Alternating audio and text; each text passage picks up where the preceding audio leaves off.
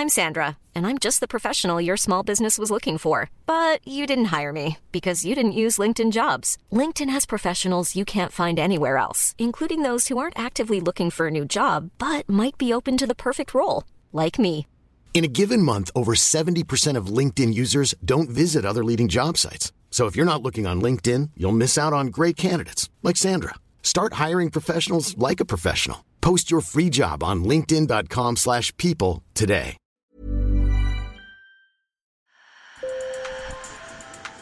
Bonjour. Hello. Hola. Marhaba bikoum. Sur le fil, Le podcast d'actu de l'AFP. des nouvelles choisies pour vous sur notre fil info. À voter. Voilà, les électeurs se sont exprimés et la France se trouve face à une situation inédite. La coalition d'Emmanuel Macron, ensemble, a obtenu 245 sièges sur 577. Pas de quoi gouverner puisqu'il lui manque 44 sièges supplémentaires pour arriver à une majorité absolue. Et face à ces députés, il y aura des groupes puissants qui n'ont aucune envie de soutenir les macronistes. L'Union des gauches, la NUPES et le Rassemblement national de Marine Le Pen qui disposera de 89 députés, un score aussi inattendu qu'historique. Alors la France est-elle ingouvernable? Quelles sont les conséquences du score de l'extrême droite? J'ai retrouvé Christophe Schmitt, le chef du service politique de l'AFP, pour analyser ces résultats et tenter d'anticiper ce qui nous attend.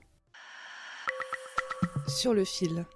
Bonjour Christophe. Bonjour Michaela. La première question euh, qui est évidente et que tout le monde se pose euh, aujourd'hui, c'est est-ce que la France est gouvernable? La France politique telle qu'on l'a connue jusqu'à aujourd'hui paraît ingouvernable, mais c'est les semaines et les mois qui viennent qui vont, qui vont permettre d'apporter une réponse plus définitive à cette question.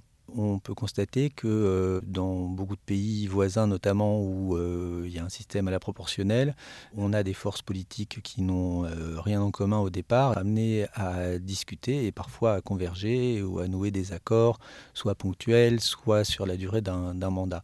Alors des exemples concrets, tu parles de nos voisins, donc euh, j'imagine que on parle de l'Espagne, de l'Italie, de l'Allemagne en particulier. Si on veut prendre l'exemple de l'Allemagne, un contrat de, gouvernement, en fait, euh, pendant la campagne, avait été noué entre euh, les sociodémocrates, les écologistes et les libéraux, et avec le contrat de gouvernement qui comprenait déjà un certain nombre de compromis sur euh, les sujets les plus importants, le pouvoir d'achat, l'énergie, et après, il faut faire vivre ça au quotidien pendant 4 ans ou 5 ans.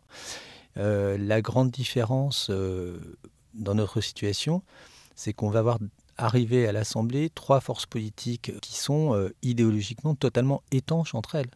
La NUP et le RN ont fait campagne en s'inscrivant vraiment contre Macron, et Macron a fait campagne, pour le petit peu qu'il a fait campagne, en se décrivant comme le rempart contre deux forces qu'il juge extrêmes. Donc ça paraît quand même extrêmement compliqué euh, de, de- de trouver euh, un accord euh, entre, entre ces forces-là. Donc si je comprends bien, il ne reste qu'une seule force potentielle avec laquelle on pourrait arriver à un accord, c'est les républicains à droite qui ont 60 députés, mais je crois que c'est difficile aussi.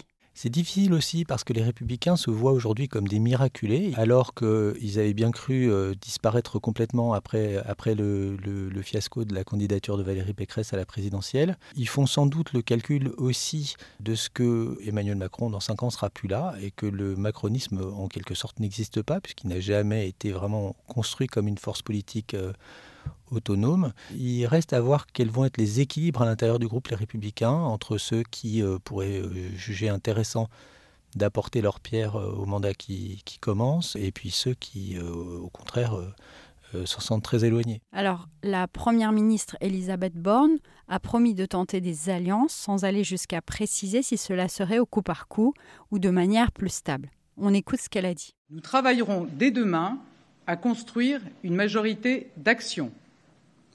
Il n'y a pas d'alternative à ce rassemblement pour garantir à notre pays la stabilité et conduire les réformes nécessaires.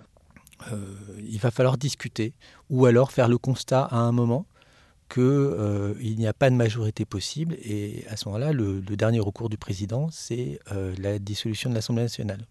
L'autre grande surprise de la soirée, c'est le score du Rassemblement national. On écoute la réaction à chaud de Marine Le Pen et de ses militants. Ce soir, les Français nous ont fait confiance. Ils ont déjoué l'intégralité des pronostics euh, et ils offrent au Rassemblement national un très grand groupe. Donc ça veut dire qu'on aura une capacité euh, d'intervention au sein de l'Assemblée nationale qui sera énorme.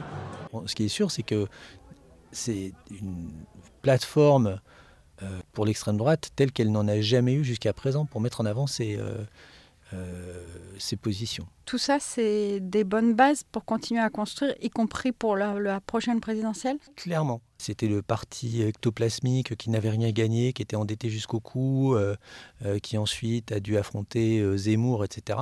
Aujourd'hui, ils sont clairement de quoi aller de l'avant, continuer d'étendre leur influence, au sens de, de fondation pour construire l'Union des gauches, la nouvelle Union populaire écologique et sociale, a obtenu 150 sièges. Mais c'est sans doute moins qu'espéré par Jean-Luc Mélenchon, n'est-ce pas?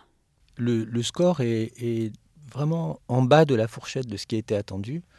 Euh, ça n'enlève rien au fait que Mélenchon a réussi un coup tactique euh, formidable, en fait, en, simplement répondant à la demande d'union d'une grande partie des électeurs de gauche. Euh, pour autant, il n'y a pas vraiment de dynamique créée. Et puis, le vote euh, NUP ou NUPES reste pour le coup très, euh, très concentré sur un plan territorial dans les grandes métropoles et dans leurs banlieues immédiates. Emmanuel Macron va tenter de reprendre la main cette semaine en conviant à l'Élysée les représentants des forces politiques. Sur un point, l'Assemblée n'a pas vraiment changé en tout cas, c'est sur le nombre de femmes, puisqu'elles ne sont toujours que 37,3% contre 38,8% il y a 5 ans. Sur le fil revient demain. Merci de nous avoir écoutés. Si vous aimez, n'oubliez pas de vous abonner sur la plateforme de votre choix. À très bientôt.